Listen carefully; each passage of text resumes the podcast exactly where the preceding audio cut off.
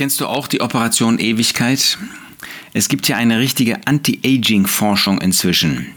Wissenschaftliche Konzepte der Frischblutkultur, Parabiose genannt, äh, wo man versucht, den Menschen ewig zu verjüngen.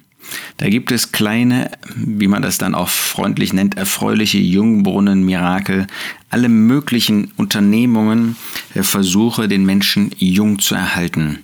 Und auch wir Christen, wir machen nicht Halt vor dieser Entwicklung, wir können das sagen, Zeitgeist. Ich kann mich noch erinnern an eine Zeit, ich glaube, das hat sich inzwischen wieder etwas geändert, wo in dem Unternehmen, für das ich früher gearbeitet habe, eine Bank, äh, da gab es keine Frau, die graue Haare hatte. Bei den Männern wurde das noch eher irgendwie ähm, as, ähm, akzeptiert, respektiert. Auch bis heute ist das so. Ähm, Frauen tun sich ja unglaublich schwer, ähm, Alterungsprozesse ähm, an sich ähm, zeigen zu lassen, die diese Alterungsprozesse sichtbar bleiben zu lassen wenn man Menschen näher anschaut, dann, äh, dann ist ja für jeden offensichtlich, selbst mit äh, den besten Cremes und den besten äh, Möglichkeiten, die es heute gibt, äh, um das Altern irgendwie zu verbergen, äh, dass ein, eine Person eben älter geworden ist. Ähm, das heißt ja nicht von ungefähr, ähm, von hinten sehen sie anders aus als von vorne.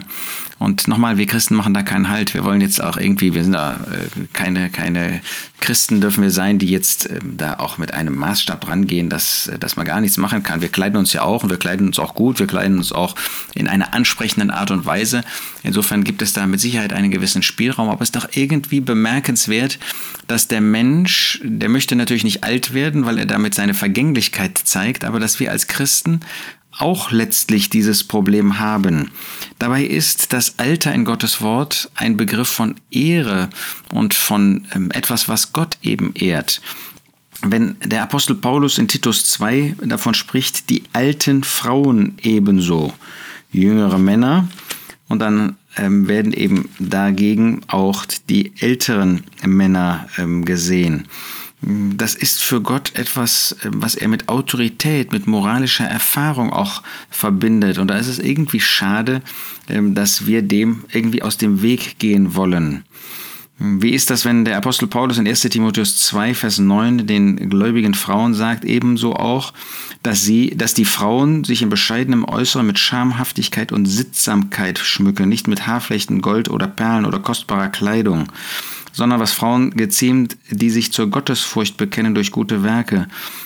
Ist das nicht der Versuch, eben mit ähm, menschlichen Mitteln, mit irdischen Mitteln, eigentlich, ähm, die im Widerspruch stehen zu bescheidenem Äußeren, anständigem, ehrbaren Äußeren, Äußeren, da Dinge zu verbergen und zu verändern und in einer Weise zu ja, einzusetzen, ähm, dass man dem, was Gott in den Menschen gelegt hat seit dem Sündenfall, nämlich, dass er altert, dass er vergänglich ist, dass er vergeht. Das war ja vor dem Sündenfall nicht so. Aber wollen wir nicht auch, der Mensch sowieso, aber auch wir Christen irgendwie diese Folgen des Sündenfalls irgendwie ausgleichen? Warum ist denn diese Gesundheitsmode heute? Warum ist diese Sportmode? Ähm, und ich selber mache auch Sport. Ähm, äh, warum ist das so präsent? Warum ist das so fast ein Mittelpunkt? Warum steht der Mensch im Mittelpunkt? Weil er versucht, eben die Folgen der Sünde so weit wie es geht auszumerzen, aber eben auf diese Art und Weise, wie Adam und Eva das getan haben, indem sie sich Feigenblätter da umgebunden haben, wo jeder Mensch sagt, das ist doch lächerlich, das ist doch lächerlich, auf diese Art und Weise sich zu bekleiden, die Dinger fallen sofort ab. Und so ist das auch. Du brauchst nur drei Wochen keinen Sport gemacht zu haben und schon äh, siehst du aus wie ein Oldie. Äh, du brauchst nur äh, drei Wochen nicht deine Diät zu machen und äh, schon sieht jeder, dass Falten sind und ich weiß nicht was alles, ja, das dass du gar nicht so gesund bist. Es ist also nicht, dass wir ungesund leben sollen, nicht, dass wir keinen Sport machen können, aber dass das in den Mittelpunkt gerät, zeigt eigentlich, dass wir nicht akzeptieren, dass wir nicht die äh, Folgen des Sündenfalls an uns akzeptieren und auch bestehen lassen und damit aber leben zu einer Ehre des Herrn zur Ehre des Herrn. Nochmal, also wer sich jetzt, ähm, äh, wer, wer diese Folgen des, jetzt im, im Blick auf das Alter, wer das angeht, der ist damit nicht ungeistlicher ähm, als, als jemand, der das nicht tut. Das ist nicht der Punkt. Aber es ist doch irgendwie eine Bewegung, die wir auch als Christen nicht ignorieren, sondern äh, der wir uns anpassen. Wir nennen das Zeitgeist oder Gottes Wort zeigt, dass das Zeitgeist ist. Wie war das? Das ist natürlich eine böse Frau gewesen bei Isabel. Die tat äh, 2. Könige 9, Vers 30, sie tat Schminke an ihre Augen schmückte ihr Haupt und schaute zum Fenster raus und tat so, als ob sie ein Jungbrunnen an Person war. Und war sie das? Das Gegenteil. Der, ihre Nebenfrauen, die haben sie einfach nur runtergestürzt, da war nichts mehr dagegen zu machen. Da offenbarte sich ihre Vergänglichkeit, auch ihr Alter.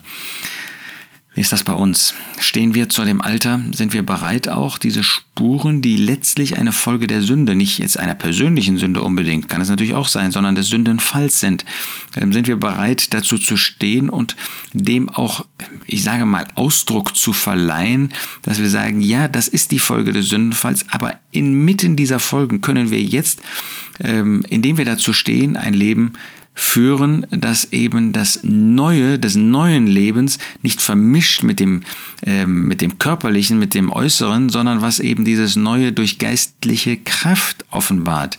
Meine Gnade wird in Schwachheit vollbracht und dadurch kommt die Kraft Gottes aus dem Gläubigen hervor.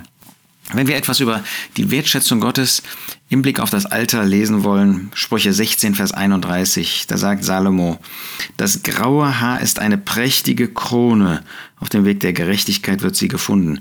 Natürlich nicht dadurch, dass das Haar grau wird, also wird ja von selber grau, sondern wenn man erstens dazu steht und zweitens entsprechend sein Leben auch führt, dann ist das eine prächtige Krone. Schade eigentlich, dass diese Krone bei vielen gar nicht mehr zu sehen ist, dass wir natürlich in dem Zeitgeist, äh, und das fällt ja wohl jeder Frau schwer, ähm, graue Haare wachsen zu lassen, grau werden, äh, grau zu werden. Ähm, aber äh, dadurch können wir eben das, was ähm, Salomo hier sagt, das ist etwas, was Gott schätzt, wo er sagt, das ist eine prächtige Krone, das ist ein Weg der Gerechtigkeit, da wird sie gefunden.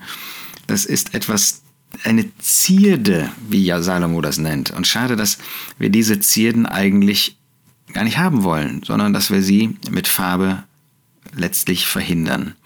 Oder in Sprüche 20, Vers 29 heißt es, der Schmuck der Jünglinge ist ihre Kraft und graues Haar die Zierde der Alten.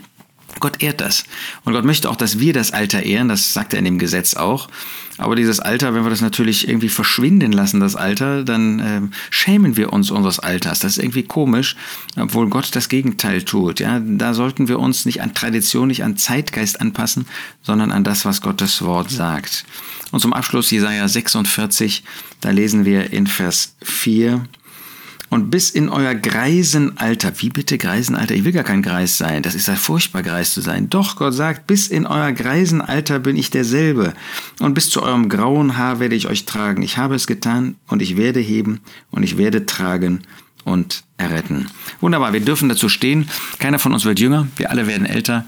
Und wenn wir dazu stehen und wenn wir das benutzen, um ein Leben zur Ehre Gottes, zur Verherrlichung Gottes, zur Freude Gottes zu führen, wie schön.